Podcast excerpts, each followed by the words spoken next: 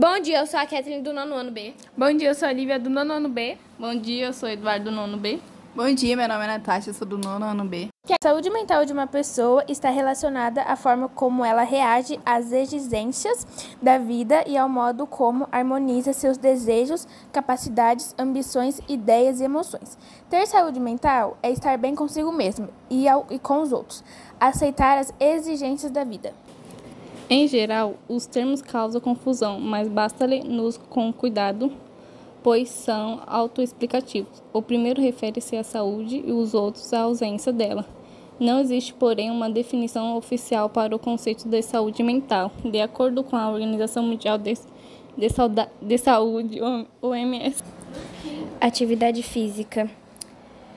Qualquer movimento corporal produzido pelos músculos esqueléticos que adquirem gasto de energia incluindo atividades físicas praticadas durante o trabalho, jogos, tarefas domésticas, viagens e atividades de lazer.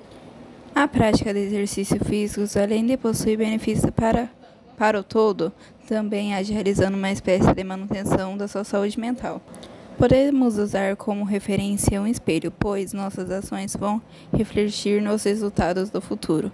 Uma vida ativa influencia em uma mente ativa, uma vida inativa, sem estímulos e sedentarismo, influenciando em uma saúde mental não tão boa.